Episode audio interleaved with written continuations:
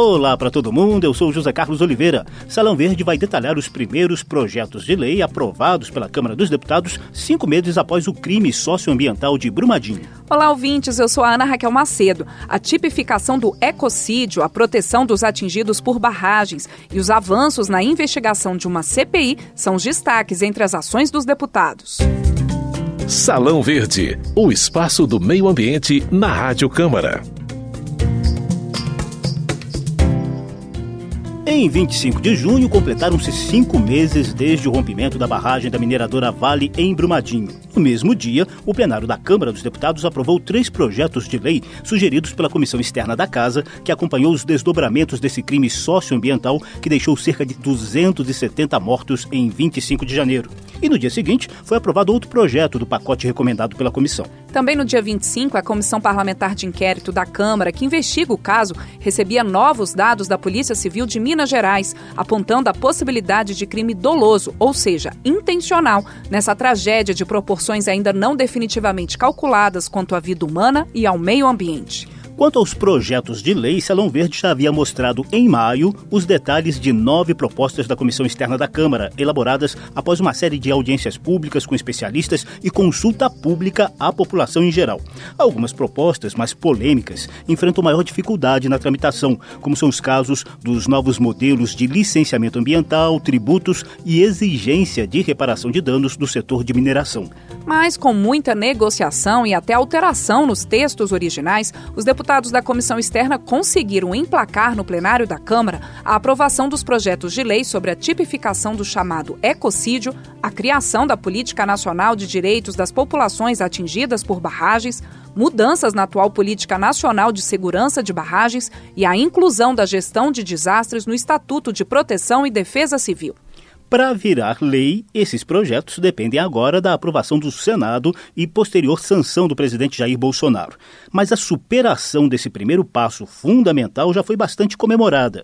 Relator de uma das propostas, o deputado André Janones, do Avante de Minas Gerais, sintetizou assim a importância dessa primeira leva de aprovação no plenário. Já era para ter se dado essa resposta já há muito tempo e infelizmente só agora a gente consegue, mas isso não afasta a nossa alegria, a nossa satisfação em começar começar, né? Isso é apenas o início de uma resposta à população, um recado que a gente manda de que crimes como o da Vale não serão mais permitidos por esse parlamento. Vamos iniciar então o detalhamento dos projetos de lei aprovados na Câmara a partir das investigações sobre Brumadinho. Um dos mais importantes altera a lei de crimes ambientais para criar uma nova tipificação penal, o ecocídio. O texto pune com 4 a 12 anos de reclusão a pessoa que causa desastre ambiental com destruição significativa da flora ou mortandade de animais, do qual decorra contaminação atmosférica, hídrica ou do solo.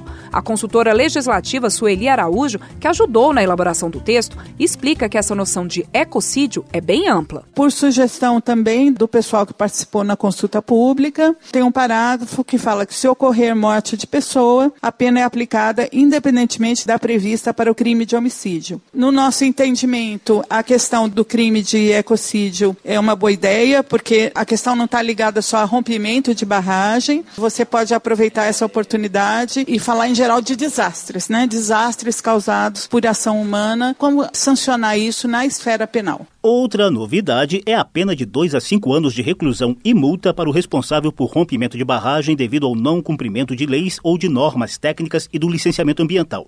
É a chamada conduta delitiva por rompimento de barragem. A proposta também atualiza os limites da multa ambiental, que hoje estão entre 50 reais e 50 milhões de reais. Os novos limites de multa ficariam entre 2 mil reais e 1 bilhão de reais. A deputada Joênia Wapchana, da Rede de Roraima elogiou o texto. Se houvesse esse PL antes, muitas vidas poderiam ser poupadas. A rede vota sim pela vida, pela sustentabilidade, pelo ecossistema de qualidade. Nosso país precisa mostrar que tem resposta, pode rever as políticas ambientais, socioambientais, para que no futuro não aconteça desastre como aconteceu em Mariana, em Brumadinho. Outro projeto de lei aprovado no plenário da Câmara cria a Política Nacional de Direito das Populações Atingidas por Barragens. Entre tais direitos, projetos estão indenização, reassentamento coletivo das comunidades, auxílio emergencial em caso de acidentes e desastres, reparação por danos morais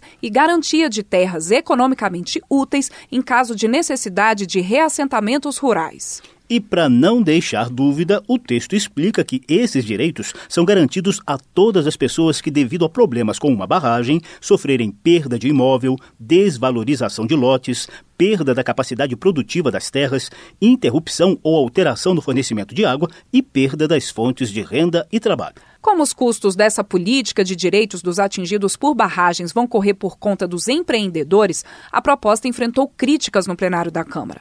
Uma delas partiu do deputado Luiz Felipe de Orleans e Bragança, do PSL de São Paulo, para quem o texto traz risco de travar a economia e inibir investimentos no país inteiro. Ninguém está aqui para fazer o mal contra ninguém. Houve um grande desastre. Agora, não podemos sempre que há uma crise aproveitar e deteriorar o nosso Estado de Direito com mais regramento que dá mais poder ao poder central, aos burocratas, para interferir na economia. No Estado de Minas, já passaram legislação para atender as necessidades daqueles que foram afetados por Brumadinho. Agora, para que criar uma legislação que vai onerar todos os estados? Já o deputado Gilberto Abramo, do PRB de Minas Gerais e integrante da comissão externa que elaborou a proposta, lembrou que o texto abrange todos os tipos de barragem, tanto as da mineração quanto as hidrelétricas e industriais. Segundo a Agência Nacional de Águas, o Brasil tem 24.092 barragens, das quais 723 estão em categorias de risco e de alto potencial de dano.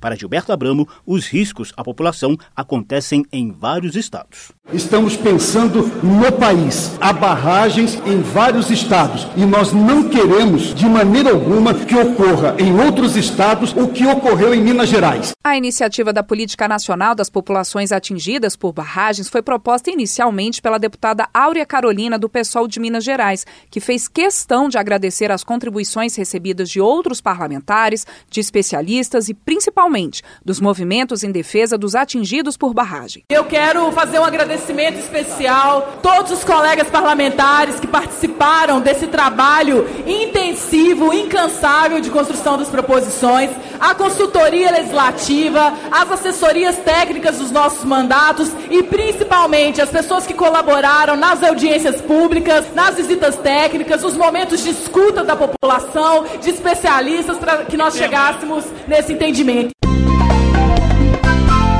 O terceiro projeto de lei, aprovado pela Câmara cinco meses após o crime socioambiental de Brumadinho, altera vários pontos da atual Política Nacional de Segurança de Barragens e do Código de Mineração.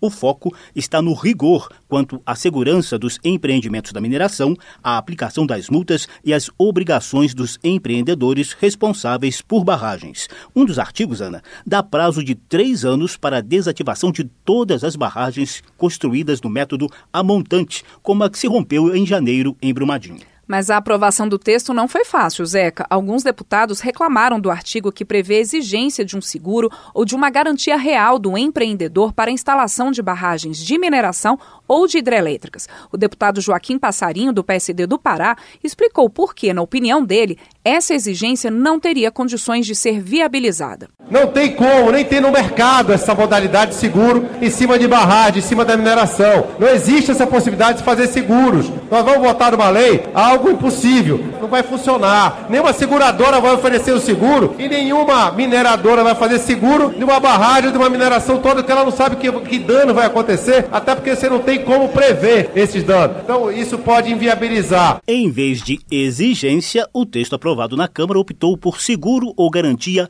facultativa, a critério do órgão responsável pelo licenciamento ambiental do empreendimento minerário e hidrelétrico. O projeto de lei também deixa bem claro o que é uma zona de autossalvamento, ou seja, a área abaixo da barragem na qual haja tempo suficiente para a intervenção dos bombeiros e da Defesa Civil em situação de emergência. E no caso de novos empreendimentos, se for identificada uma comunidade nessa zona de autossalvamento, a instalação da barragem será previamente proibida. Outro ponto importante nesse projeto de lei: a mineradora perderá a concessão de lavra quando ocorrer significativa degradação do meio ambiente ou dos recursos hídricos, danos ao patrimônio de pessoas ou de comunidades em razão de vazamento ou rompimento de barragem. Para o coordenador da comissão externa que elaborou a proposta, deputado Zé Silva, do Solidariedade de Minas Gerais, essas mudanças reconhecem o papel da mineração para a economia brasileira, desde que praticada dentro dos critérios de sustentabilidade. O Brasil precisa, sim, de uma nova legislação que preserve uma mineração sustentável e responsável, que não seja uma ameaça à vida e nem ao meio ambiente. Por fim, a quarta proposta aprovada na Câmara prevê uma série de obrigações dos governos e das empresas para reduzir o risco de desastres pela ação humana. O texto altera o Estatuto de Proteção e Defesa Civil, que surgiu em 2012, logo após aquele desastre ambiental que deixou quase mil mortos na região serrana do Rio de Janeiro. Essa tragédia no Rio ocorreu em 2011 e teve causas naturais, principalmente o excesso de chuva que levou a enchentes e deslizamentos de terra. Agora, para contemplar outros casos, a proposta traz um capítulo específico para acidentes ou desastres induzidos por ação humana. O texto também reforça o planejamento das ações de proteção e defesa civil antes do início da operação dos empreendimentos de mineração e condiciona a emissão da licença ambiental de operação à elaboração do plano de contingência. Prevê ainda a prestação de assistência prioritária e continuada à saúde física e mental das pessoas atingidas por desastres por parte do empreendedor e do SUS, o Sistema Único de Saúde. Vinda do Espírito Santo, que por meio do Rio Doce também sofreu o impacto do crime socioambiental de Mariana, em 2015, a deputada Soraya Manato, do PSL Capixaba, concordou com a maioria dos projetos aprovados. A Vale foi multada em mais de 3 milhões de reais no Espírito Santo, porque polui o ar e o mar com minério de ferro e é reincidente há muitos anos. Eles estão matando a população capixaba e não estão nem aí. Pago as multas, demoram, pago e continua a poluição no mar e no ar. É o famoso pó preto. Cinco meses após a tragédia socioambiental de Brumadinho, o deputado Lincoln Portela, do PL de Minas Gerais, fez questão de lembrar outras cidades mineiras que ainda vivem o pesadelo diário do risco de rompimento de barragem. Não é só Brumadinho, é Brumadinho, Mariana, Paracatu, Macacos, Barão de Cocais, Itabira, para que as Minas Gerais não continuem sendo minadas indevidamente. Atenção, atenção. Esta é uma situação real de emergência de rompimento de barragem. Abandonem imediatamente suas residências, sigam pela rota de fuga até o ponto de encontro e permaneçam até que sejam repassadas novas instruções. Sirene ligada, aqui na mina do Gonga, aqui, ó. Não sabe se é barragem que estourou e eu tô vazando. Tá doido? Ninguém fala nada. Tá vendo aí? Imediatamente suas residências. Tchau, meu rota de fuga até o ponto de Você tá doido? Ó, tá doido? Acontecer que aconteceu em Brumadinho, não, rapaz. Você tá doido? Ó, uma hora dessa, viado. Três horas da manhã. Ó, se nem tocar uma hora dessa, viado. Só Deus, meu. Esse aí foi o drama que viveram os moradores de Barão de Cocais no início de fevereiro, apenas duas semanas após o desastre de Brumadinho. Posteriormente, a Vale e os governos locais tomaram medidas mais eficazes para evitar a repetição da tragédia. Tudo isso está no foco da Câmara por meio de uma comissão parlamentar de inquérito que, desde março, investiga o caso. No mesmo dia em que o plenário da Câmara aprovava os projetos de lei que a gente acabou de mostrar aqui, a CPI recebia a confirmação da Polícia Civil de Minas Gerais sobre a detonação de explosivos na mina do Córrego do Feijão em 25 de janeiro, a cerca de um quilômetro e meio de distância da barragem que se rompeu em Brumadinho. O relator da CPI, deputado Júlio Delgado, do PSB de Minas Gerais, vê sinais de intencionalidade nesse crime socioambiental. Ele lembra que o laudo de estabilidade da barragem proibia abalos e explosões nas proximidades da estrutura. Os novos dados, segundo Delgado, serão determinantes no indiciamento dos responsáveis, sobretudo quanto à caracterização de crimes com ou sem intenção. Podem ter certeza que aqui ninguém vai responder por homicídio culposo. Se houve detonação de explosivos, sabendo que essa era uma prática que foi condenada, a única coisa que não aconteceu ali foi homicídio culposo. Isso muda muito o paradigma de investigação de muitas das coisas que nós estamos fazendo aqui. Salão Verde teve edição de José Carlos Oliveira. A apresentação foi minha, Ana Raquel Macedo, e também do José Carlos. Os trabalhos técnicos foram de Indalécio Vanderlei. Há links para você ouvir de novo essa ou outra edição do programa nas páginas da Rádio Câmara na internet ou no Facebook. Basta procurar por Salão Verde. Obrigada pela atenção e tchau, tchau. Salão Verde, o espaço do meio ambiente na Rádio Câmara.